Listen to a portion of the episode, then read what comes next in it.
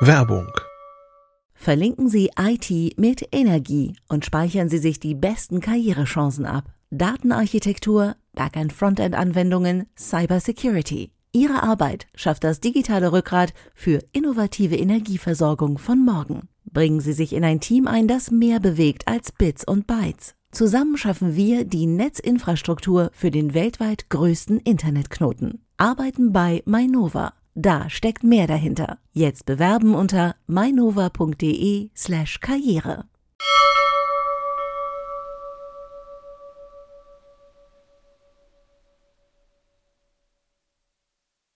Heute in CT Uplink.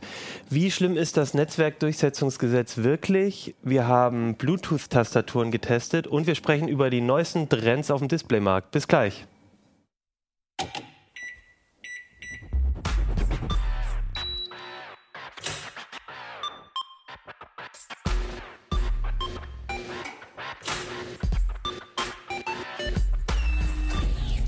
CT Uplink. Hey, herzlich willkommen bei CT Uplink. Mein Name ist Achim Bartschok.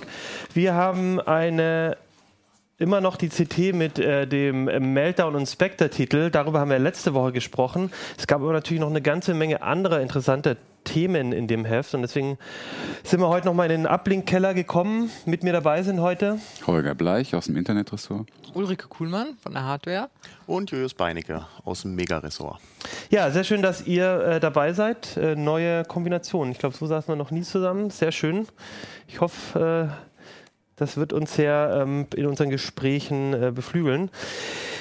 Ich habe mir überlegt, wir fangen an mit dem Thema Netzwerkdurchsetzungsgesetz, denn ähm, hat einen Aktualitätsbezug Bezug, äh, zum 1.1. ist das erst so richtig in Kraft getreten und ähm, so ein bisschen ähm, stellt sich die Frage, ging das nach hinten los? Kann man wohl sagen, dass es nach hinten losging. Also wie es im Moment aussieht. Also es gibt ja keine Zahlen, nichts ganz, nichts genaues weiß man nicht, aber es ist das, was eben an der Oberfläche oben offensichtlich ist. Also ganz kurz, das Netzwerkdurchsetzungsgesetz, die Kurzform NetzDG, ist zwar schon im September in Kraft getreten, aber es gab Übergangsregelungen und am 01.01.2018 sind die, äh, ist, ist es wirklich vollumfänglich wirksam geworden. Und dann ging es los. Dann kamen die ersten Löschorgien.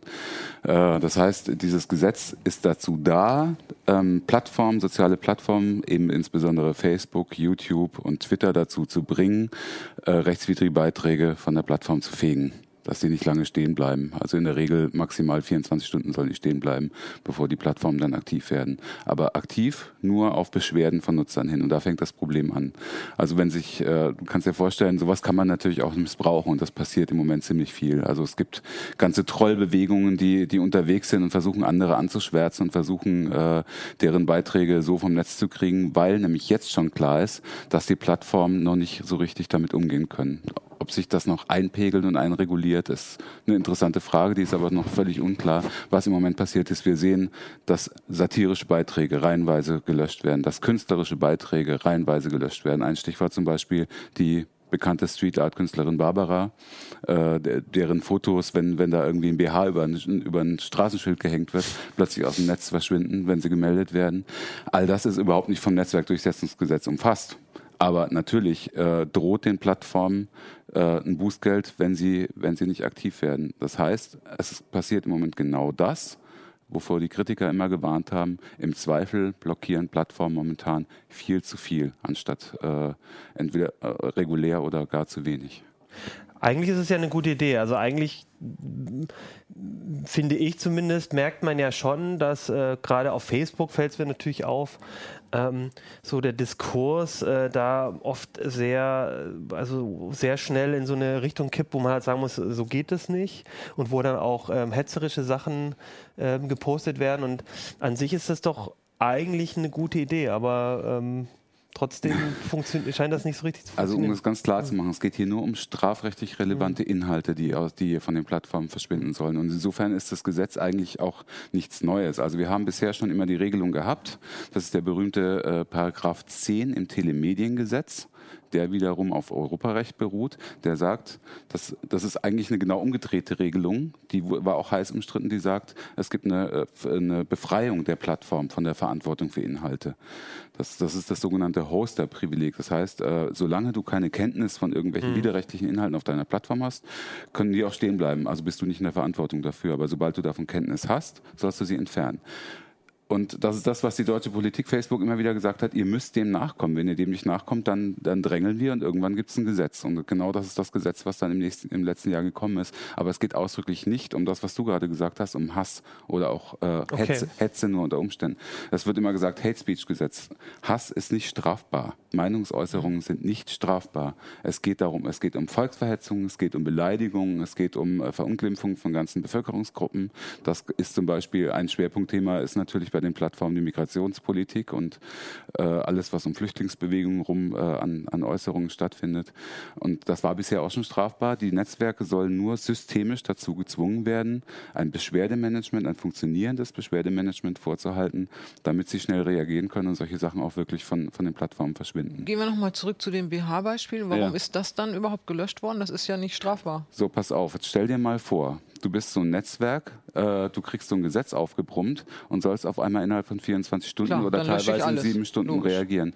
Das kannst du natürlich bei der, bei der Menge von, mhm. von Dingen, die auf Facebook passieren und Kommunikation, die auf Facebook stattfindet. Das können nicht zehn Leute machen, das können auch nicht 20 Leute machen. Facebook mhm. hat 500 Leute in, in Berlin, die okay. nur dafür zuständig sind. Die sind von der Firma Avato. Jetzt bauen sie gerade ein zweites Center auf in Essen, nochmal mhm. 500 Leute. Also dann sind es insgesamt 1000, äh, 1000 Prüfer. Jeder Prüfer hat keine zehn Sekunden Zeit pro Beitrag, pro Inhalt, äh, um zu gucken, was ist, ist es rechtswidrig oder nicht. Aber der müsste das trotzdem sehen, da ist nur ein BH abgebildet, das brauche ich nicht sperren. Ja, aber dieser, äh, der sagt dann halt, es gibt ja, bei Facebook fährt ja zweigleisig, es gibt ja nicht nur die Strafrecht, das deutsche Strafrecht, sondern bei Facebook gibt es auch die Gemeinschaftsstandards, also deren AGB quasi. Ja. Und die sind natürlich in, in Richtung äh, alles, was Nacktheit, ja, auch ja, äh, Abbildung von Unterwäsche angeht, total knallhart. Ne? Also, mhm. und äh, da sitzt ein Prüfer und hat keine zehn Sekunden Zeit äh, muss sich entscheiden und äh, sagt dann aber, auch wenn er im Hinterkopf hat, Moment, neuerdings drohen ja Bußgelder bis zu 50 Millionen, wenn ich hier Fehler mache, dann ich wollte gerade sagen, doch, den Job möchte ich auch nicht nee, haben. Ja, dann drücke ich doch lieber auf die Löschen-Taste, ja, ne, dass ja. ich nicht hinterher noch der Depp bin, der es ja. falsch entscheidet und deswegen äh, kriege ich Ärger mit Facebook. Und das führt eben zu dem sogenannten Overblocking. Das führt dazu, ähm, die Juristen, es gibt viele Juristen, die sagen, wieso das Gesetz, es, die, die Plattform soll doch nur jetzt durchsetzen, was sowieso schon äh, Gesetz ist eigentlich, soll nur zur Durchsetzung gezwungen werden. Das ist, die, das ist, juristisch wahrscheinlich richtig, aber die, ich finde immer, dass die ein bisschen die menschliche Komponente dabei vergessen. Ja. Ne? Also da sitzen Menschen und diese Menschen werden im Zweifel Overblocking machen. Und da ist der nächste große Systemfehler in diesem Gesetz, meiner Ansicht nach. Es gibt Leute, die sehen das anders. Es wird nur Overblock, es wird, es wird Overblocking nicht sanktioniert, sondern nur Underblocking. Mhm. Wenn zu wenig gelöscht wird, dann ist ah, das ein genau, Problem und dann drohen Bußgelder. Wenn aber zu viel gelöscht wird, droht keinerlei Sanktion. Also in welche Richtung pendelt das zwangsläufig ja, natürlich in Richtung ja. zu viel löschen. Ist ja klar. Und gibt es auch eine Beschwerdestelle gegen Blocking? Nein, gibt es nicht. Ach so. Nein, überhaupt nicht. Es geht nur darum, ob diese strafbaren Inhalte erfasst werden. Ja. Also soll ich nochmal das Verfahren ein bisschen erklären oder führt das jetzt zu weit? Welches Verfahren meinst du denn jetzt? Ähm, äh, wie das genau die abläuft? Aufsicht, die Aufsicht. Das ist nämlich ganz spannend eigentlich. Ja, wenn du es kurz schaffst und nicht eine halbe Stunde brauchst, gerne. Äh, NetzDG für Dummies. Also es gibt, äh, nee, es, äh, ähm, für, die, für die Überwachung dieser ganzen Geschichte mhm. ist äh, das Bundesamt für Justiz in Bonn verantwortlich. Die haben mhm. 40 neue Leute eingestellt, Juristen, äh, die die Beschwerden, die da eingehen, überprüfen. Die haben ein total kompliziertes Online- Aber jetzt mal stopp. Ja. Warum gehen die bei denen ein? Ich dachte, die gehen bei Facebook ein. Die Beschwerden. Nee, die Beschwerden darüber, dass Facebook nicht gelöscht hat. Ah, wenn, wenn du, heißt, wenn, wenn du bei Facebook was meldest und Facebook reagiert mhm. nicht, du bist aber der Meinung, dass es ein strafbarer Inhalt, dann kannst du dich an die wenden und die sammeln diese Beschwerden. Und da machen natürlich jetzt ein Haufen Leute. Ähm, das sind gar nicht äh, viele. Also okay. angeblich in den ersten drei Wochen waren es nur ungefähr 100 Beschwerden, die okay. eingegangen sind. Geht. Über alle Plattformen hinweg. Wie viel davon Facebook betrifft, wie viel Twitter, wie viel YouTube, weiß man nicht genau. Aber zumindest die sind dann dafür zuständig, das Bußgeld zu verhängen und mhm. prüfen dann. Und äh, da wird es dann so sein, dass äh, wenn, die eine, wenn die eine gewisse Menge an Beschwerden gesammelt haben, dann geben die die zum Amtsgericht Bonn. Die freuen sich da besonders drüber. Die sollen nämlich dann bei in jedem, jeden Einzelfall ganz genau prüfen, sollen gucken, ob Facebook oder richtig oder falsch gelegen hat. Und wenn Facebook Ermessenssache zu oft falsch gelegen hat bei der Prüfung, äh, dann droht das Bußgeld. Das ist dann ein systemisches Versagen. Das ist nicht es wird oft falsch dargestellt, es geht nicht um den Einzelfall. Mhm. Es geht nicht um eine Einzel und es geht nur darum, wenn, wenn, sich herausstellt, die liegen ganz oft falsch, die prüfen schlecht, dann mhm. kriegen sie ein Problem. Und das Problem ist aber, dann kriegen sie nicht nur ein kleines Problem, sondern dann wird es auch teuer. richtig teuer. Ja. Man könnte da nicht auch so eine Trollbewegung einsetzen, dass sich ganz viele da beschweren und dann. Natürlich. Mhm. Das war auch erwartet worden, deswegen hat das, äh, das Bundesamt für Justiz ja. war ziemlich überrascht, dass so wenig kommt. Weil ja, die das haben, wissen die Leute vielleicht noch nicht, es kommt erst. Ja, kann sein. Aber die, also die haben mit einem Ansturm gerechnet, der kam aber ja. ran. Es liegt aber auch daran, dass sie eine hohe Hürde vorgeschaltet haben, weil guck dir mal dieses Online-Beschwerdeformular mhm. an. Also da sitzt du echt eine Stunde mindestens mhm. und brauchst ganz, ganz schön viel juristischen Sachverstand, um das richtig auszufüllen. Okay. Anders allerdings als äh, bei Facebook oder so. Dort, um überhaupt was zu melden, das ist jetzt recht einfach gemacht. Ne? Das ist recht und einfach gemacht, aber was Facebook macht, ist ein Teil der Prüfung quasi an den, an den genau, Beschwerden. Genau, da wird dann gefragt dann immer, genau, du sollst ist das nach sagen, dem und dem... Äh, es gibt ja diese Katalogstraftaten, die in dem Gesetz mhm. drinstehen. Ne? Also und was alles umfasst ist, die werden abgefragt. Ja. Du sollst genau sagen, das ist Volksverhetzung aus dem und dem Grund. Mhm. Und Volksverhetzung ist wirklich ein Straftatbestand.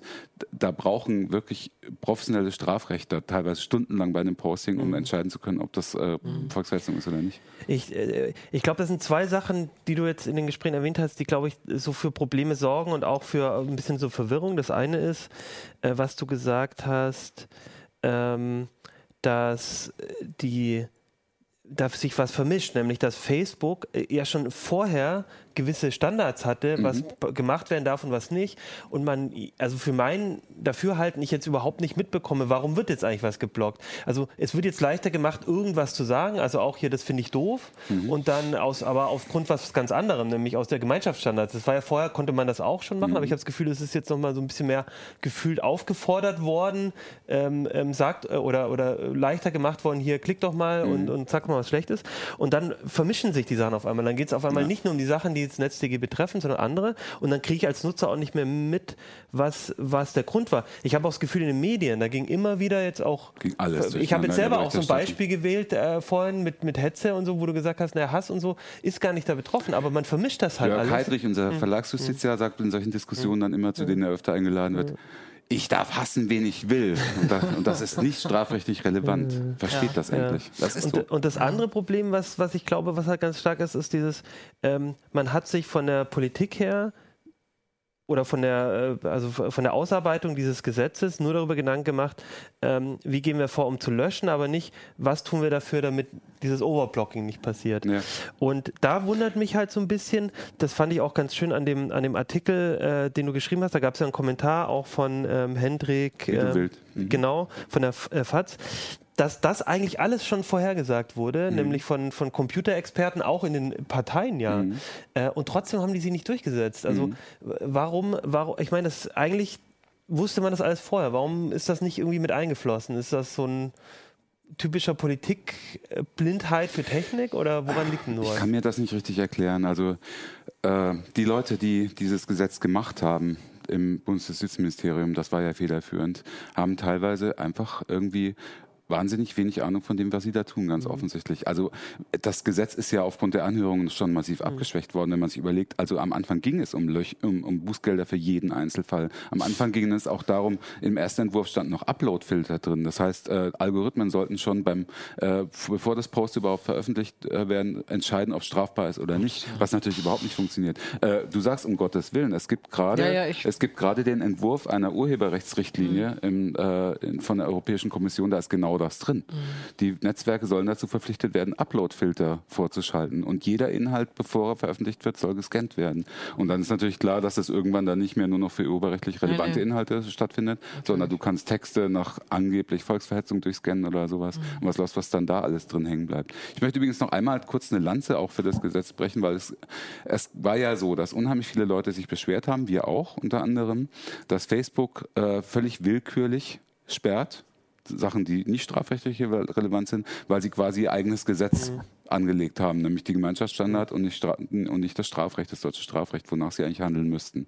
Und äh, das Beschwerdemanagement war gelinde gesagt sehr lau und sehr unzureichend. Und das hat die, das ist auch ein Grund, warum das so passiert ist. Das hat die deutsche Politik wahnsinnig auf die Palme gebracht. Und irgendwann haben sie gesagt, gut, ihr macht es nicht freiwillig, dann machen wir es jetzt, dann müssen wir äh, juristisch durchgreifen. Und es gibt auch zwei, drei gute Sachen an dem Gesetz, meiner Ansicht nach, und das finde ich sehr gut. Das ist zum Beispiel, ähm, dass die Gesetze gezwungen werden, äh, die Plattformen gezwungen werden, alle halbe Jahr einen Transparenzbericht zu machen, mhm. wie sie wo, was gelöscht haben, wann, wie viel, wie das Beschwerdemanagement aussieht, dass sie einen deutschen Ansprechpartner ja. benennen müssen für die Beschwerdeführer und vor allem, dass sie einen Ansprechpartner nennen müssen, der innerhalb von 48 Stunden reagiert auf äh, Strafverfolgungs, mhm. äh, äh, Strafverfolgungsabfragen. Ähm, ähm, also, ne? Die Polizei hat irgendein Anliegen und braucht genau. die Hilfe von Facebook und da das muss besser funktionieren. Ja, aber da widerspricht sich das ja. Gesetz allerdings ein bisschen selbst. Das ist auch ein großer Kritikpunkt. Äh, so viele strafrechtlich relevante Inhalte werden dann eben vorher schon gelöscht, sodass eine Strafverfolgung eigentlich eher behindert als gefördert mhm. wird. Ich finde das ganz erschreckend, wenn man jetzt über solche Filter nachdenkt. Wir hatten ja. doch kürzlich einen Artikel drin, wo es darum geht, ähm, eine, eine, strafrelevante Einordnung, von, also eine Einordnung von Straftätern mhm. ähm, mit Algorithmen. Das, genau, mit Algorithmen. Mhm. Das war ja auch so furchtbar. Also, Predictive du, Policing. Ja. Minority Report. Also, und, äh, und, wenn ich das jetzt höre, geht ja in die gleiche Richtung. Also irgendwann übernehmen die Algorithmen wirklich alles mhm. und dann bist du dem komplett ausgeliefert. Das ja, ist furchtbar. Also es gibt ja, die Argumentation ist ja bei der Urheberrechtslinie von der, von der Kommission ist auch, es funktioniert ja schon. Äh, es wird ein Filter wird schon eingesetzt jetzt bei YouTube zum Beispiel, bei mhm. Facebook mhm. auch. Das ist PhotoDNA. Das ist dieser von äh, von Microsoft entwickelte Filter zum Auffinden von Kinderpornos. Ja. Ne? Und äh, das passiert jetzt schon. Mhm. Und der mhm. funktioniert mhm. angeblich äh, laut laut Evaluierung sehr gut. Also der Und wird das, schon eingesetzt. Der wird schon eingesetzt okay. aktiv. Ja. Also Microsoft äh, zum Beispiel äh, scannt ja OneDrive-Laufwerke, mhm. also äh, diese Cloud-Speicher ja. von Microsoft. Äh, die werden aktiv gescannt mit FotoDNA und wenn da was gefunden wird, geht automatisch eine Meldung an Strafverfolgungsbehörden raus. Mhm. Ja. Da gab es ja diesen Fall von einem Fotografen, der, glaube ich, äh, Aktfotografie oder genau, sowas äh, gemacht äh, hat. Klar, die Fehler werden immer passieren. Ja. Aber bei dem Vorwurf Kinderpornografie ist das natürlich nochmal ja. was ganz anderes. Da kannst du Leute wirklich ins Verderben reißen, ne? mit so einem ungerechten, fertigen Vorwurf diesen Paragraph 10, äh, den da, da, kennen wir uns ja auch sehr gut aus, weil mhm. wir, wir haben ja auch ein Forum, wo ähm, es manchmal auch ganz schön zur Sache geht. Ach, ja? ähm, das NetzDG betrifft Heise aber zum Beispiel jetzt nicht, weil es nur das geht nur ganz um, großen... Es geht um soziale Platten, ja. soziale Netzwerkplattformen mit mehr als zwei Millionen registrierten ja. Nutzern. Ich weiß ehrlich gesagt gar nicht, wie viele wir gerade haben. Heise kommt noch, das Forum kommt noch. Das, äh, ja, meine Anschlussfrage daran wäre, äh, wenn das sich jetzt, äh, also jetzt mal angenommen, ähm, das wird jetzt vielleicht noch angepasst, dass die Wellen kletten sich und das äh, läuft alles so weiter.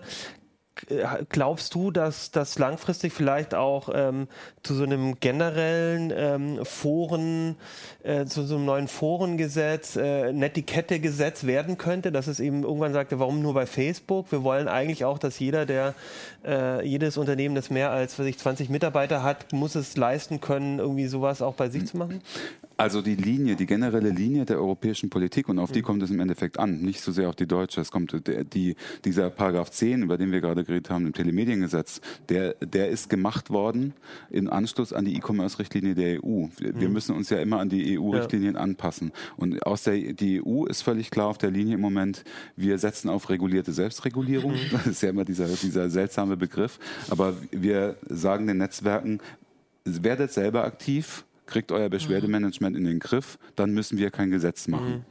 Und das, die wollen kein Gesetz machen. Das ist ganz klar. Deswegen liegen übrigens auch die EU-Kommission und die Bundesregierung massiv im Clinch, weil die EU-Kommission das NetzDG ziemlich scharf kritisiert hat mhm. letzte Woche.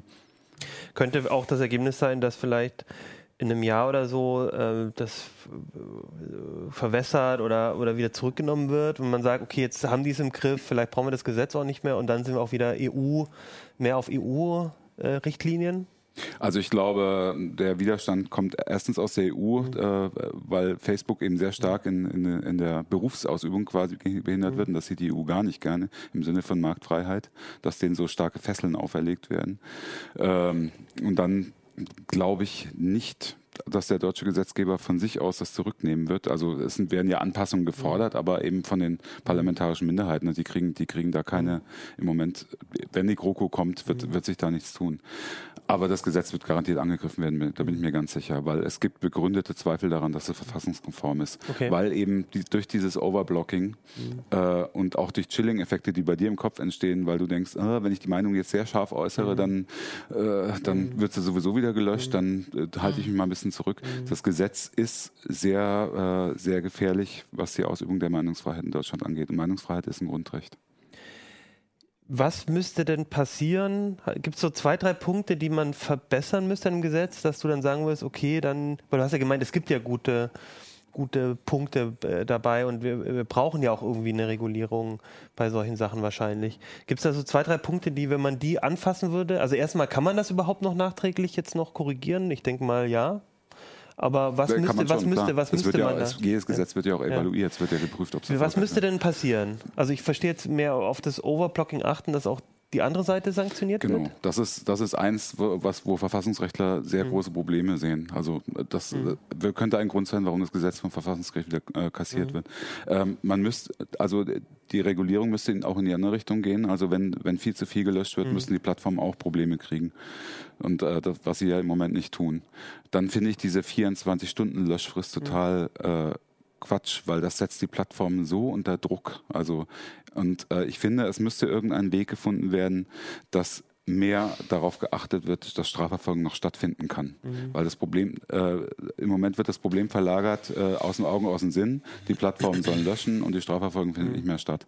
Also die Plattformen sollten zumindest, äh, finde ich, es sollte gewährleistet sein, dass diese Beiträge dann automatisch noch Strafverfolgungsbehörden zugeleitet werden, wenn sie positiv geprüft mhm. sind, äh, dass auch eine Strafverfolgung stattfinden kann. Aber im Moment äh, sieht es ja, äh, wird das nicht passieren. Mhm. Die sind einfach weg. Und der Täter, äh, der Täter ist eigentlich mhm. Noch sicherer, als das äh, vor dem Gesetz war. Gut. Was ich mir noch wünschen würde, ist auch diese Transparenz, dass ich halt, dass man versteht, warum ist jetzt dieser Post ge geblockt worden. Und zwar nicht äh, erst im Halbjahresbericht, sondern nee, idealerweise. Nee, sondern dass ich sehe, wenn einer von meinen geblockt wurde, dass da dann auch steht, ja, das hat gegen die Gemeinschaftskriterien, gegen unsere AGB verstoßen oder es hat eben an der Stelle. Ja, aber auch gegen welchen Punkten ja, die Gemeinschaftsstandards, ja, genau. das steht ja auch nicht da. Also das gut. Übrigens noch was, was ich auch äh, unterbinden würde. Das muss ich noch sagen. Nee, weil mich das, das hat mich echt geärgert. Also ich, ähm, es ist im Moment so, dass äh, einige Plattformen zumindest ähm, dem, dem, dem äh, potenziellen Täter auch einen Bericht geben und sagen, äh, hier der und der, manchmal, also im, ja, der und der hat eine Beschwerde gegen dich eingelegt. Das kann nicht sein. Doch, das passiert tatsächlich. Also ich, ihr kennt den mit Fall. Mit Facebook-Namen oder? Ihr kennt den Fall Richard, mit Facebook-Namen zum Beispiel. Ihr kennt den Fall Richard Gutjahr. Mhm. Bei ja. Richard Gutjahr war das so, dass YouTube auch denjenigen, äh, wo, wo Richard Gutjahr gesagt hat, hier findet äh, Strafrecht statt, hier werde ich, äh, hier werde ich beleidigt oder sonst irgendwas in YouTube-Videos, ne? dass YouTube denen sogar seine Adresse gegeben hat, seine komplette Adresse. Und das kann es ja irgendwie nicht sein. Ja, aber ich meine, das ist doch nicht mehr in Ordnung. Ja. Also deswegen, das ist ja auch rechtlich Deswegen nicht sagt er, ähm, er meldet jetzt nicht mehr, sondern wendet sich direkt an Strafverfolgungsbehörden. Das ist wesentlich effektiver. Und er hat tatsächlich auch Strafverfolgung äh, mittlerweile jetzt Polizisten mhm. gefunden, die, die ihm zur Seite stehen und die auch was tun und versuchen zu ermitteln. Okay, das, das sind jetzt aber ja. Blüten irgendwie, ne? oder? Das sind Blüten, aber auch äh, da, man könnte versuchen, das wirklich zu unterbinden, also vom Gesetzgeber mhm. her, finde ich. Ja, bin ich mal gespannt. Ich denke, da wird, da wird noch mal, das werden wir noch das eine oder andere hören, weil ich glaube, da, da ist einfach noch Korrekturbedarf und ja. Also spätestens, wenn, äh, wenn das äh, virulent wird mhm. mit der EU-Richtlinie, mhm. mit der ja. Urheberrechtsrichtlinie. Davor habe ich, damit habe ich die größten Bauchschmerzen ja. nach wie vor, was da noch auf uns zukommt. Ja. Was mich noch interessieren würde, ist, ob ihr irgendwie Erfahrungen, also wir haben ja, wir sind jetzt zu viert, ich glaube, keiner von uns hat jetzt schon mal einen äh, Beitrag geblockt bekommen, also oder oder das so wirklich hautnah so miterlebt. Gut, man eher so von vom Hören sagen oder eben die Berichte, die dann die auch zu dir getragen werden. Aber ob ihr da irgendwie jetzt schon mit Erfahrung habt, ob ihr das oder vielleicht auch ob ihr es gut findet, ob man, äh, wir haben ja darüber gesprochen, was könnte man noch verbessern. Habt ihr da noch mal Ideen? Dann schreibt uns auf jeden Fall an aplik.ct.de oder äh, postet es einfach unter unter das Video. Äh, das fände ich noch interessant. Und den CC dann gleich ans Bundesamt für Justiz. Kommt ja, vielleicht. Ähm, kommen wir zur Hardware. Ein bisschen was Positiveres, ne, yes. nach dem ganzen Zensur quasi oder. Ab, ab, ab, ab. Bitte nicht den Begriff Zensur okay. in dem Zusammenhang. Nach den ganzen Schwierigkeiten mit dem NetzDG.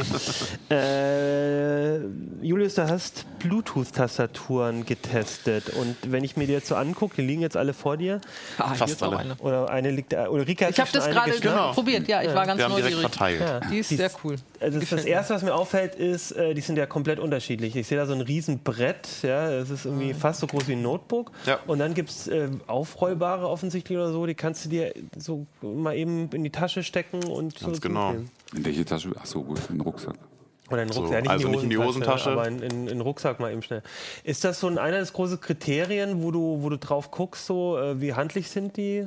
Weil wahrscheinlich geht es schon darum, kann ich die gut mitnehmen. So, Genau, ja also Thema. ich habe in erster Linie darauf, äh, oder ich habe eine Linie irgendwo gezogen, man soll sie noch einigermaßen gut mitnehmen können. Also so. es ging nicht darum, die Bluetooth-Tastatur, die ich so von meinem Rechner Genau. äh, so zwingend habe und äh, einfach aus Komfortgründen dann einfach Bluetooth statt Kabel mache, sondern wirklich auch, die nehme ich, nehme ich mit für meinen. Richtig, es gibt natürlich auch jede Menge Desktop-Tastaturen, Mhm. die über Bluetooth sich verbinden. Äh, aber ich habe mal geguckt, was man denn noch so. Also, das hier ist da sicherlich die Obergrenze, dieses Logitech-Teil. Das ist ein ziemlicher Klopper.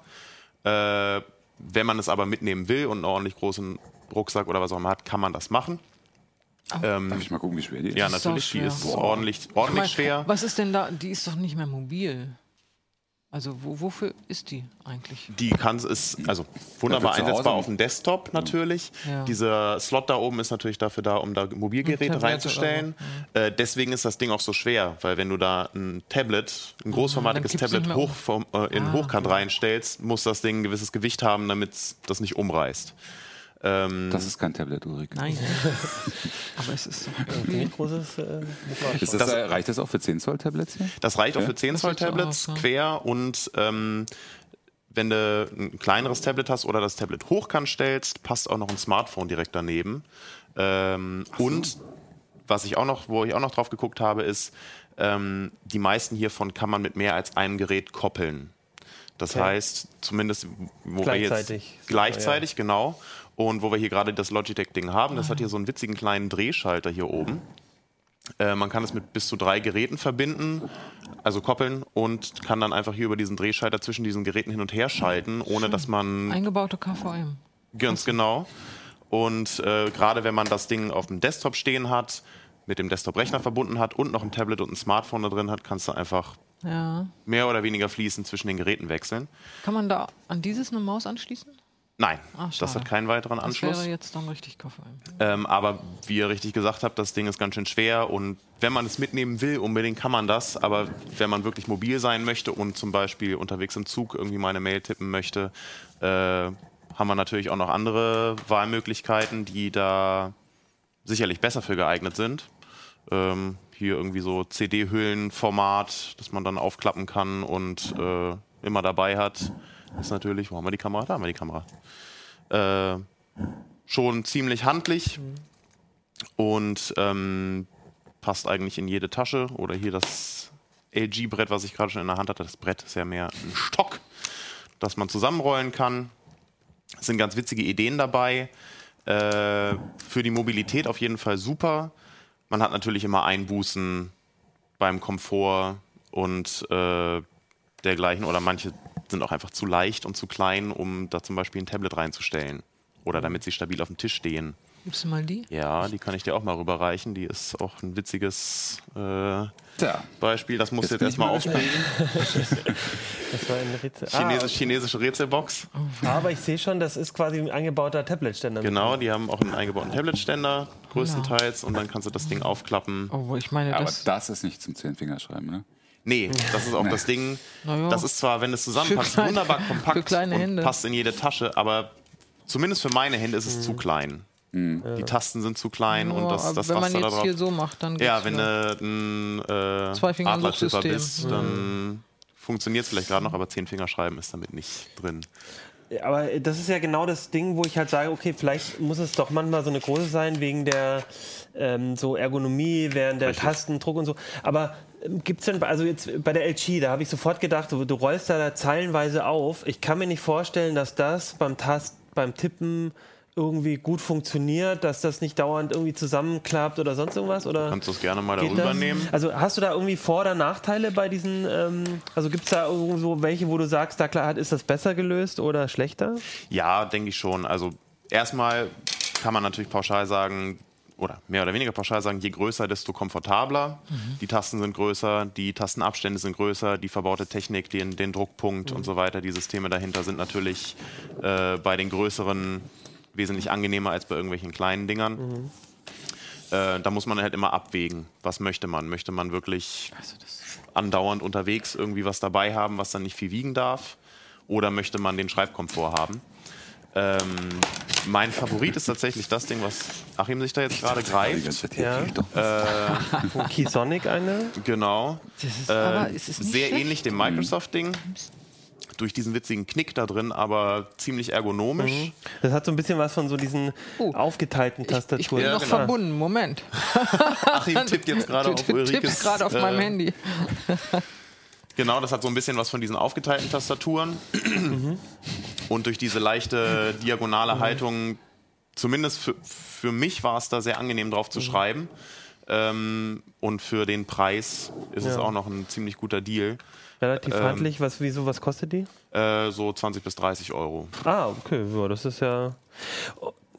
Äh, Eine große Frage, die ich mir, also was, was ich auch übrigens gut finde, weil es mir gleich bei der Qi aufgefallen, die ist so ein bisschen rutschig und die haben so, genau. äh, die Das Microsoft ist- und die Keysonic, die haben so eine raue Oberfläche, dann äh, sitzen die auch ein bisschen. Genau, das ist eben auch das Ding. Ne? Wo, wo benutzt man die Teile? Wenn ich mir hier, die hier ist auch von Keysonic, ist also quasi ein Schwestergerät Mhm. von dem da drüben. Aber wenn ich die auf dem Tisch stehen habe, Ja, mit dem Handy drin ist schon ein bisschen. ja, klar, die, die, der Tablet-Halter ist zum Beispiel auch gummiert. Das heißt, wenn du da ein Gerät drin stehen hast, dann hältst das ein bisschen Ich sicherer. finde, das ist so wie so, ein- wie so ein Kinder-PC. So.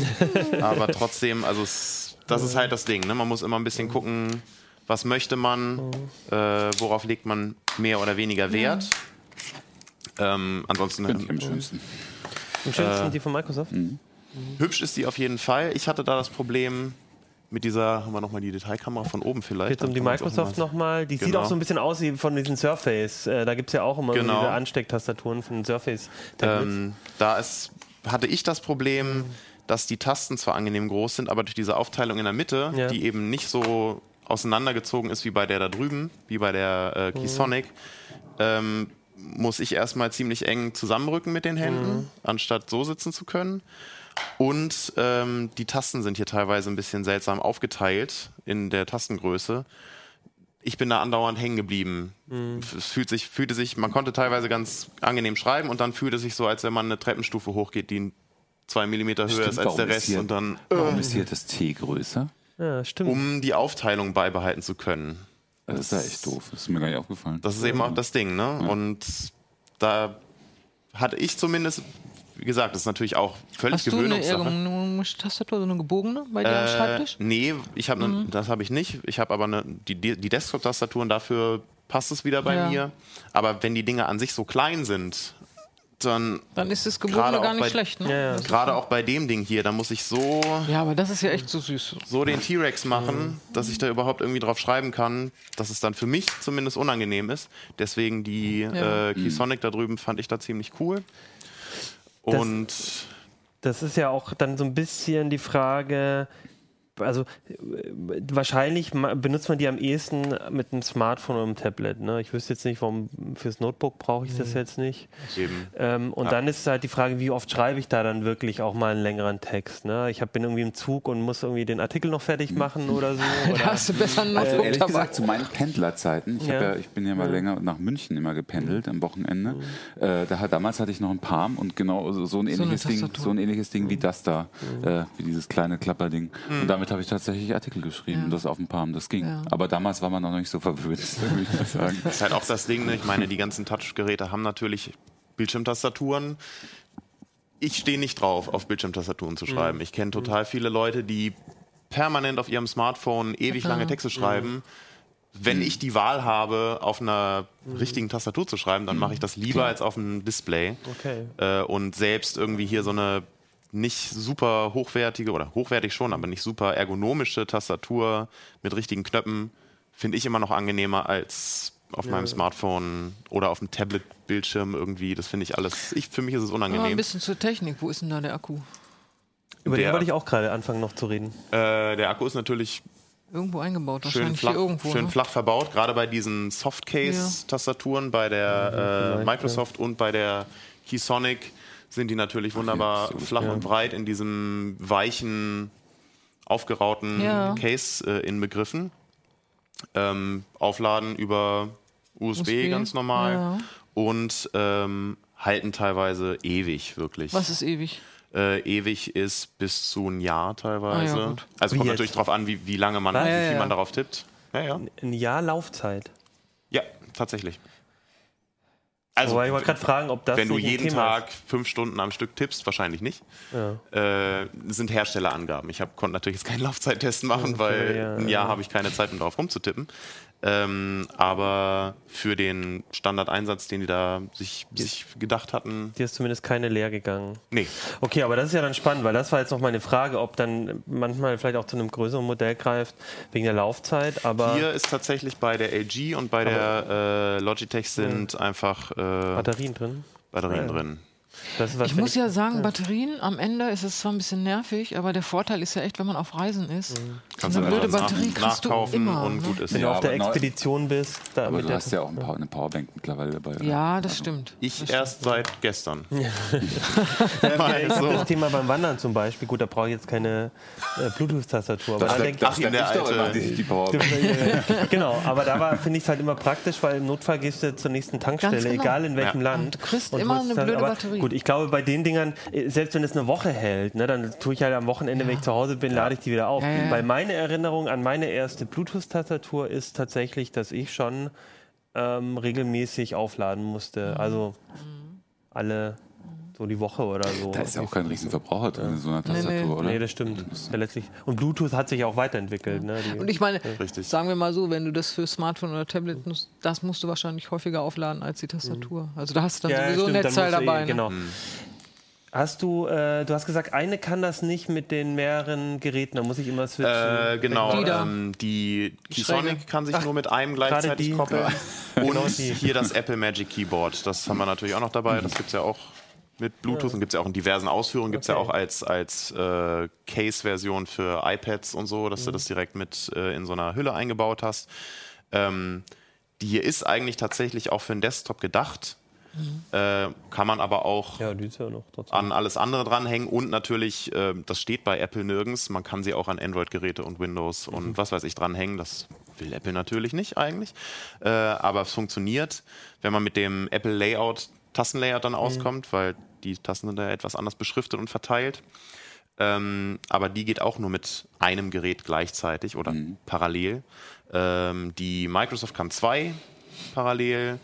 Logitech und die kleine Keysonic können beide drei. Also da kann man wirklich äh, fleißig hin und her wechseln.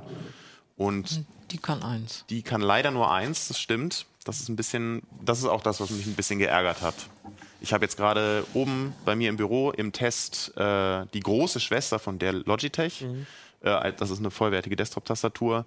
Die kann auch drei äh, gleichzeitig und das ist schon praktisch. Hat auch so einen Tablet-Halter, da stelle ich mein Smartphone rein, tippe auf den Bildschirm, dann pinkt mein Handy und ich drücke einfach nur einen Knopf und kann direkt da dann wieder weiterschreiben und wechsle wieder zurück. Das ist schon angenehm. Stimmt. Ähm, aber wie gesagt, gerade wenn man unterwegs ist, hat man vielleicht nicht gerade Tablet und ein Smartphone dabei, auf dem man dann abwechselnd schreiben muss oder möchte. Dann reicht vielleicht auch, wenn man eine verbinden kann. Ähm, das ist dann halt wahrscheinlich Geschmacks- oder Anwendungsfrage. Gut. Ja, spannend. Ich glaube, äh, jetzt ein bisschen was. Äh, äh, also, eigentlich haben wir jetzt schon echt viel, äh, eine gute Einschätzung bekommen. Ich habe jetzt schon so meine Favoriten und ich würde sagen, äh, wenn ihr es nochmal genau wissen wollt, guckt einfach in der CT. Da ist in der aktuellen ist der Test auch mit drin, wahrscheinlich mit äh, Tabelle und allem Richtig. Pipapo. Da kriegt man die nochmal schön im Vergleich. Äh, spannend. Wir hatten das letzte Mal Tastaturen, glaube ich, vor einem Jahr oder so. Klar, ist jetzt nicht so die, äh, die, die Hauptkategorie, aber ich finde es immer mal wieder gut, auch so Peripheriegeräte ähm, äh, mal, mal reinzunehmen, weil manchmal vergisst man halt, dass sich da auch was tut und dass, dass es sich lohnt äh, zu gucken. Und ich glaube, ich bin jetzt gerade am überlegen, ob ich mir. Ich auch. Gerade, gerade bei den mobilen Dingern, ne? also bei, den, bei Desktop-Tastaturen, die hast du mal getrennt, mal nicht getrennt, mhm. aber die sind vom Prinzip her immer gleich, dass es hier verschiedene Mechanismen gibt. Da mhm. kann man natürlich auch gucken, was passt am besten in die eigene Tasche und ja. worauf hat man mhm. Lust. Mhm. Und hat man genug Platz für vielleicht was Starres, was dann ja. aber angenehmer zu schreiben ist. Ähm, da gibt es einfach ein bisschen mehr Variation als jetzt bei klassischen mhm. Desktop-Tastaturen. Gut, ja, dann danke für den Einblick. Ulrike, ja. Du warst äh, auf der CS, da hatten wir schon mit Kino vor ein paar Ausgaben mal so eine kurze Schalte gemacht. Mhm. Äh, wir haben jetzt aber trotzdem gedacht, es ist nochmal ganz spannend, ähm, dich nochmal als unsere äh, Display-Expertin auch hoch, äh, zu holen, weil gerade auf der CS eigentlich immer, finde ich, äh, sehr viel gezeigt wird, was so in den nächsten ja. Jahren an Technik auch bei uns ankommt, wo man so sagt, oh, das sind richtig coole Sachen. Ja. Vielleicht bleiben die so für immer und ewig auf den CS-Bühnenständen. Aber das vielleicht, passiert tatsächlich, ja. Aber vielleicht kommt das auch demnächst äh, in mein Wohnzimmer. Also die Idee bei der CS mhm. ist ja eigentlich so, dass ähm, da was gezeigt wird, was so im Laufe des Jahres kommt. Oder mhm. spätestens Ende des Jahres, Anfang nächsten Jahres. Äh, bei den Displays ist es tatsächlich nicht immer so. Da werden manchmal Sachen gezeigt, die, die gibt es genau ein Jahr und die sind dann wieder weg. Ähm, aber es, dieses Jahr fand ich es echt spannend. Da haben die Hersteller doch einiges gezeigt. Ich habe gerade gedacht, hier dieses, scheinbar steht gerade LG auf aufrollbar oder klappbar. Da, wo der Pfeil ist, muss, äh, genau. Das ist eine aufrollbare Tastatur und das fand ich ja sehr schön, diese aufrollbare, der aufrollbare OLED-Schirm. Das mhm. fand ich richtig cool. Ähm, auch von LG dann. Der war der, eben auch von LG, genau. Da musste ich jetzt gerade hier dran denken. Dieses das ist der gleiche Designer. Ja. Ist, genau, dann ist vielleicht der gleiche Designer. Nee, das, äh, das Prinzip ist tatsächlich ein bisschen anders. Die hatten so einen Kasten, also kann man sich vorstellen. Wie groß ist der? Ähm, der war 65, glaube ich. 65 Zoll. Also richtiger, richtig, wie man sich so einen Fernseher vorstellt. Mhm. Ne? Und es war halt so ein Kasten weiß nicht, ob ihr das kennt, es gibt so Leinwandkästen, die kann Klar. man auch hinstellen. Man kann, könnte aber ja das auch hinhängen. Und dann drückst du auf die Fernbedienung und dann fährt der Fernseher raus. Dann hast du dein Bild. Ach, wie so eine Rollo oder was? Ja, so und das war tatsächlich so. Und ähm, einmal ich ziehen, mir das wieder hochzulassen. Man macht es elektrisch. Ich glaube, die wollen nicht, dass man da mechanisch dran zieht, aber letztendlich ist es natürlich eine Mechanik.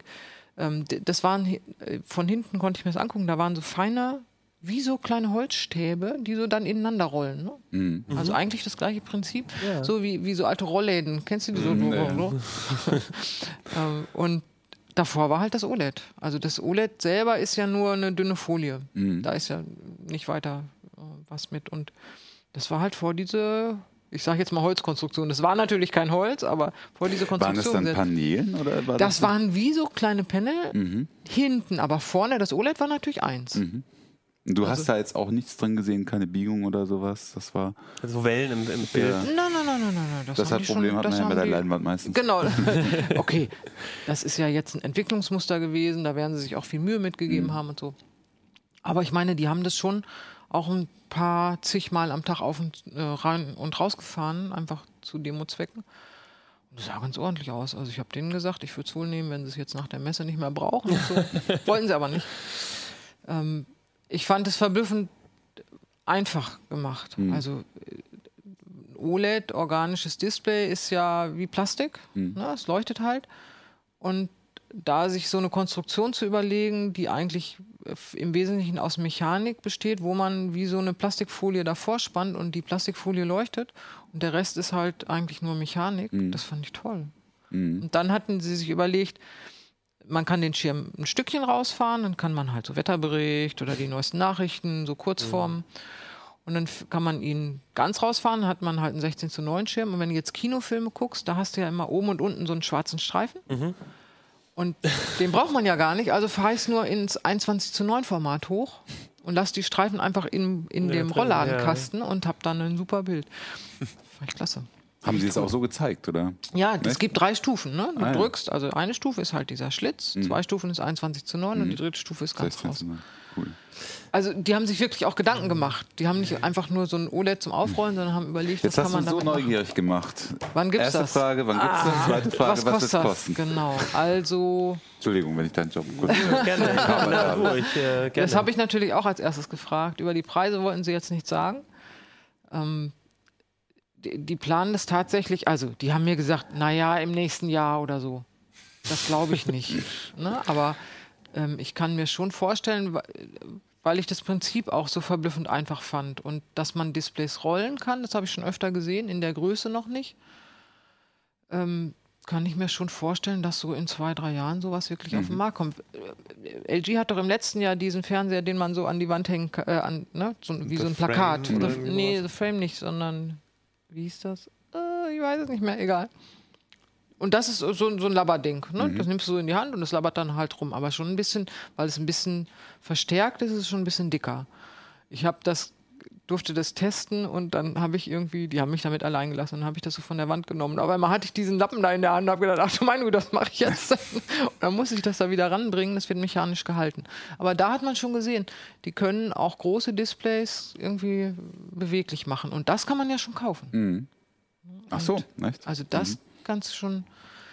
Und dies ist halt der nächste Schritt, ne? das nicht nur so labberig zu machen, sondern eben aufzurollen. Und warum nicht in zwei Jahren, drei Jahren, weiß ich nicht. Ich muss auch sagen, ich, also zuerst habe ich das auch so belächelt, naja, das, weil es halt geht, aber ich habe, ich fand, äh, als ich das jetzt so gehört habe, das ist ja durchaus, also natürlich wird das eher so ein, ähm, komm, ich äh, habe was Cooles zu zeigen, Fernseher sein, ne? aber äh, so dieses Beispiel mit dem so eine Wetteranzeige, ja. dass du halt in deinem Wohnzimmer nicht immer diesen riesen, genau. riesen Fernseher stehen hast, sondern nur so eine kleine, genau. so eine Wetterstation ja, oder sozusagen. Gar nix, oder, oder gar, nichts oder so eine mhm. News-Rollleiste äh, ja. oder wie auch immer. Das ist doch witzig. Und ne? dann und dann äh, kann ich das halt ausfahren oder auch vielleicht dann irgendwann mal, ne, die, die, die, das ist jetzt natürlich eine andere Richtung, das würde jetzt damit nicht gehen, mhm. aber auch dieses, ähm, äh, wie heißt das? Äh, also in rund, in curved. In curved. So, ja. Sowas wie curved ist ja dann auch wieder, so, vielleicht kriegt man das ja sogar hin, sowas mal irgendwann, dass man auch so ein bisschen äh, dass man, dass, äh, dass man curved versus nicht curved irgendwie hinbekommt. So. Also vielleicht ist es doch schon so das nächste, äh, also ich das nächste denke, das äh, nach kommen. 3D und curved, dass, ja. dass, dass man halt sagt, sowas ist cool. Und da hat ja LG jetzt wahrscheinlich so einen kleinen Vorteil mit, weil die so auf OLED setzen, oder? Also im Großen, ne? Also ja. die, die haben sich das ja, ja aufgeteilt. Samsung, Samsung macht die kleinen OLEDs und, und, LG ja. macht die großen. Und mhm. klar, da sind sie natürlich vorne dabei. Also das, das geht halt immer mehr in diese Tapete, ne? Mhm. dass ich mein nicht so ein schwarzes Loch da stehen habe. Mhm. Das finde ich schon störend. Also du, du hast im Fer äh, Wohnzimmer, wenn du einen Fernseher stehen hast, steht immer dieses schwarze Loch. Jetzt kann man da Kaminfeuer drauf machen oder Aquarium im Sommer oder so. ja, das ist Mobilität oder das, das Ding dann besser mitnehmen zu können? Ist das nicht naja, der Kasten ist schon auch ja, aber du das ist immer noch mobiler als. Ich glaube, Julius, du bist immer noch bei deinen Tastaturen. Ich bin immer noch bei meinen Ich möchte an so einem Ding dann mit meinen ja, ach so, schreiben können. Dann sitzt du im Zug und dann genau, dann ja, die Aber es stimmt schon, natürlich, wenn ich jetzt an 65 Zoll denke, sondern an 27 oder so, vielleicht ist es dann sogar ah, so, dass okay. ich dann ah, irgendwann der aufrollbare Monitor, ja, sehr Oh Gott, wird das nervig im Zug, wenn dann alle hier alle so noch sehr gut. Ja, ja. ja. Gut, das genau. ist mit der Stromversorgung auch noch ein bisschen was anderes als eine Naja, aber Strom hast du heute im Zug. Immer. Stimmt. Zwischen du den bist einer Frage ausgewichen. Der Preis. Also. ist LG auch ausgewichen? Genau, LG ist dem tatsächlich ausgewichen. Also ich denke, ich schätze jetzt mal, wenn das kommt, wird es eher so im natürlich mehrere tausend Euro Bereich, sagen wir mal 55 Zoll ist vielleicht der erste Schritt. Oder 65, weil wenn schon, denn schon um 8000. Mhm. Aber wenn man sich jetzt überlegt, das sage ich jetzt mal einfach so, die haben mir das nicht gesagt, das ist jetzt meine Schätzung, aber wenn man sich das überlegt, ähm, wie, wie der Preisverfall ist, dann wird es dann relativ mhm. absehbar, wenn es dann mal irgendwann auf den Markt kommt, nach zwei Jahren nur noch vier kosten. Mhm. Das finde ich schon okay. Gebraucht also, mit Knick. Dann irgendwann vielleicht. ja, das kann sein. Laufmasche. Und kann man sich überlegen, kann man sich hinstellen oder kann man sich auch wie eine Leinwandkasten irgendwo hinhängen und dann fährst du halt raus Ach so, oder stimmt, nicht? Ja, andersrum. Ähm, das geht ja in beide Richtungen, ist ja völlig egal. Schon cool. Ja, jetzt glaube ich am Anfang einfach so ein Showcase-Ding. Die Dinger wirst du dann auf Messen bei den Ständen von den anderen sehen. Ne? Da wenn da irgendwie, was ich, bis auf einer, was ich, Landwirtschaftsmesse oder so, egal, dann kommen die Dinger halt äh, bei den, bei den Firmen. Ich glaube auf oder den Messen. zu Hause, ja. zu Hause, wenn du halt sagst, hey, hier Home, Home Cinema, guck mal. Oder so, so ja. wenn du so eine Präsentation ja. machst irgendwo und hast du deinen Koffer mit und das stellst hin. Ich, das wollte ich, ich gerade mein fragen. Display dabei. Ich, ich, mich, ich bin nun überhaupt nicht drin im Thema, aber irgendwie so ein Ding als nächsten Schritt von Leinwand und Beamer? Genau, das ist der Vorteil. Mhm. Beim Beamer musst du es ja immer dunkel machen. Mhm. Ne? Ein Beamer kann ja die Leinwand nicht heller, äh, nicht dunkler projizieren, sondern nur heller. Mhm. Das heißt, wenn du in einem hellen Raum sitzt, hast du mit dem Beamer eigentlich verloren. Mhm. Wenn du jetzt so Präsentationen machst, das wäre ja das, dann musst du immer fragen, können wir das hier abdunkeln? Das bräuchtest du bei dem Mhm. nicht. Da sagst du, ich habe meinen Fernseher dabei oder mein Display dabei und fährst es raus und Ja. dann Ist Und du es- brauchst Das nicht den, cool. den, den Platz, um den Beamer aufzustellen irgendwie. Ich meine, es gibt ja Genau. jetzt auch schon diese Kurzdistanzdinger ordentlich, aber trotzdem sind es immer noch irgendwie separate. Also das ist ganz klar der Vorteil gegenüber einer Leinwand und einem Beamer. Ne? Leinwand und Beamer ist billiger, aber du musst es dunkel machen. Und bei dem puh, ist es egal. Dann Noch- hatten Sie ja, was genau, das noch? war Genau, das, als letztes Rollbare. wollte ich noch über die über den diesen Wall reden. The Wall. Das, Das war Samsungs Idee. Also Samsungs Idee, genau. Also die, die gucken natürlich, gerade Samsung und LG, die kämpfen da relativ doll gegeneinander auch. Ähm, und Samsung muss gegen solche tollen aufrollbaren OLEDs ja irgendwie anstinken. Und ähm, da haben sie was gezeigt, in sehr groß allerdings, mit Micro-LEDs. Also das ist im, eigentlich die anorganische Variante eines OLEDs, kann man so sagen. Ne? Das sind kleine LEDs, winzige Dinger, die selber leuchten. Ähm, das Ding war jetzt bei dem The Wall, waren die halt nicht so winzig. Also das war eine, War pixelig dann. Oder? wenn man nah rankommt, war es pixelig, ja. Also das war, die hatte 4K Auflösung, die Wand. Und war aber so, ich weiß gar nicht mehr, ein 30 Meter, ah, 150 Zoll oder so. Und du schreibst hier dann- 30 dpi. Das ist natürlich, Genau. äh, Das ist- wenn man, okay, ich denke natürlich in Handymaßstäben, da ist natürlich super, super Handy- wenig. Ja, Also Aber in unserem Wohnzimmer mit Fernseher? zweieinhalb Meter ist es Entfernung. nichts. Ist es nichts. der Fernseher hat so, was hat denn der 100, Nee, 120 nee, nee, schon nee. mehr? ähm, Niedriger, niedriger. Okay. Also die, die sind, ein Monitor hat irgendwie 100, Okay, 120. Ne? Ein Fernseher hat, weiß ich nicht, 80. Ja, aber da ist gut 30 trotzdem 30 deutlich ist einfach, weniger. du musst den Abstand wahren. Deswegen war es ja so groß. Zu so einer großen Wand, 150 Zoll, Mhm. da hält man natürlich ordentlich Abstand, dann geht es. Wir durften auch nicht nah dran, witzigerweise. Das war eine Absperrung drumherum. Typische Ähm, äh, Apple, Apple Präsentationstaktik. Ja. Mhm. Die wollten halt zeigen, das ist der nächste Schritt da, das könnten wir Genau, und- machen. Und da ist das Besondere, das ist quasi modular aufgebaut und ich kann quasi selber bestimmen, Ja, wie viele das haben Module sie gesagt, man kann das dann selber aufbauen. Aber jetzt stell dir mal vor, du hast so Kacheln, die sind so handygroß ungefähr. Und die musst du jetzt aneinander fügen. Erstens müssen die nahtlos aneinander liegen. Das ist die erste Herausforderung. Sobald die ein bisschen gekippt sind, sieht das völlig mistig aus. Also es ist so wie im, Bahn, im Wohnzimmer, äh Quatsch, im Badezimmer hat man doch diese fugenlosen Kacheln, gefasste Kacheln. Und wenn die nicht ordentlich ver äh, verkachelt sind, sozusagen, Ja. dann hast du immer diese Schattenspiele. Und stell dir mal vor, du hast einen Fernseher, der hat so Kacheln hin und her, das geht gar nicht. Also das, glaube ich, ist Quatsch. Das war so eine Idee. Warum sie das eigentlich machen mit den Kacheln ist, ähm, wenn du einen großen Fernseher, stell dir vor, 150 Zoll und da sind 10 Pixelfehler drauf und du musst das Ding wegwerfen, das ist sehr teuer. Wenn du die Kacheln nimmst und da ist in einer Kachel ein Pixelfehler, wirfst du halt die kleine Kachel weg und nimmst eine andere. Das ist viel äh, kostengünstiger zu fertigen. Ne, Du hast die Probleme nicht mit den Pixelfehlern, weil du kannst ja einfach die Kacheln, wo der Pixelfehler ist, die nimmst du raus, setzt eine andere rein und fertig. Ich also als nicht, der, der hat, Entschuldigung, ganz kurz, Ja. der hat aus Kacheln bestanden. Der hat aus Kacheln Und du hast aber die Kacheln nicht gesehen. Doch, die Kacheln konnte man auch Ach, die sehen. Wie gesagt, sehen. die sind so. Das ist doch so blöd. nein, nein, nein, aber äh, als der die, die aufgebaut war, also nein, nein, und, nein, nein, dann hat man die Kacheln nicht nahtlos. gesehen. Ja, ja, Na das gut, war aber absolut das ist halt auch ein Vorführding, ne? Genau, das ist ein Vorführding. Aber deswegen meine ich, man konnte die Kacheln da sehen. Also die hatten sie extra aufgebaut, damit man mal gucken kann mit Mikroskop, wie, wie sehen die aus. Und wenn ich mir jetzt aber vorstelle, ich müsste diese Kacheln aneinander fügen, dann weiß ich schon, das wird nichts. Hm. Naja, für den Heimgebrauch für, oder für den Privatanwender jetzt vielleicht nicht so spannend, aber wenn du das auf eben Meinst du auf so Messen Messebauer? Ja, ich meine LED-Wände sind ja jetzt also Genau. LED-Wände sind jetzt nichts Neues. Also genau, halt das ist eigentlich das Prinzip einer LED-Wand, genau so. Da sind die Module ja ungefähr so groß, so 50 mal 50 oder so. Und das in klein. Ja, vor allem in bist du nicht klein. ans Seitenverhältnis gebunden. Genau, du kannst für dein Kinoabend- Du kannst dein selber 21 zu 9. Das brauchen, das Problem stellt sich da sowieso nicht, weil LEDs, die nicht leuchten, sind aus. Also Mhm. Die sind einfach schwarz. Okay. diese Pixelfehler-Geschichte, also zuerst habe ich gedacht, naja, ist das jetzt nur so ein Werbeslogan, dass man sagen kann, man kann die einzelnen ähm, Platten da austauschen. Ähm, jetzt, ich habe nicht so viel Erfahrung mit so großen Fernsehern. Ist das so ein Thema, dass man sich da, dass man äh, sehr oft sehr schnell so einen Fehler hat und dann Mm. sich freut darüber? Für mich klang das jetzt eher so, man sucht jetzt nach irgendeinem Grund, warum das Nee, toll nee, nee, sein nee, das soll. ist ganz knallhart gerechnet. Also von Samsung-Seite aus. Mhm. Das geht nicht darum, ob du da jetzt an deinem Fernseher nachher einen Pixelfehler Ach findest so. oder nicht, sondern dass die in der Produktion, wenn die Ach an 150 so. Zoll Ja, aber das ist mir Display fertigen. Und die haben da so viel Ausschuss. Da sind, also ganz schnell kommt auf so einer Größe ein Pixelfehler oder auch eben 10 zustande. Und dann müssten sie ja das ganze Ding wegwerfen in der Produktion, weil sie das nicht verkauft kriegen.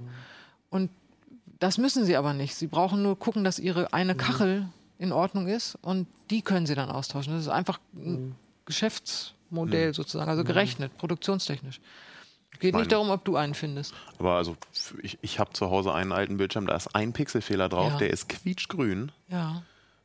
Das Ja. nervt mich schon. Ich habe das Ding aber immer noch, weil Ja. ich will mir keinen neuen, nur deswegen jetzt einen neuen Genau. Screen kaufen. Ja.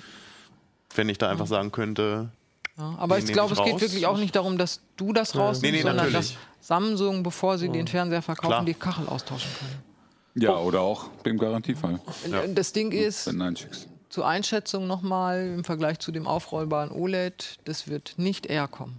Okay. Weil Also, die dann- viel zu teuer sind. Die Dann- Kacheln werden nicht Ja. Die. Kacheln werden nicht eher Dann machen wir doch jetzt mal den ultimativen Vergleichstest. Wer von euch würde eher Samsung sich, Es geht nicht um eher Samsung LG? und LG, sondern Nein, es geht äh, um. The Wall oder aufrollbares OLED. Was findet ihr cooler? Für mich ist klar. Für mich, ja.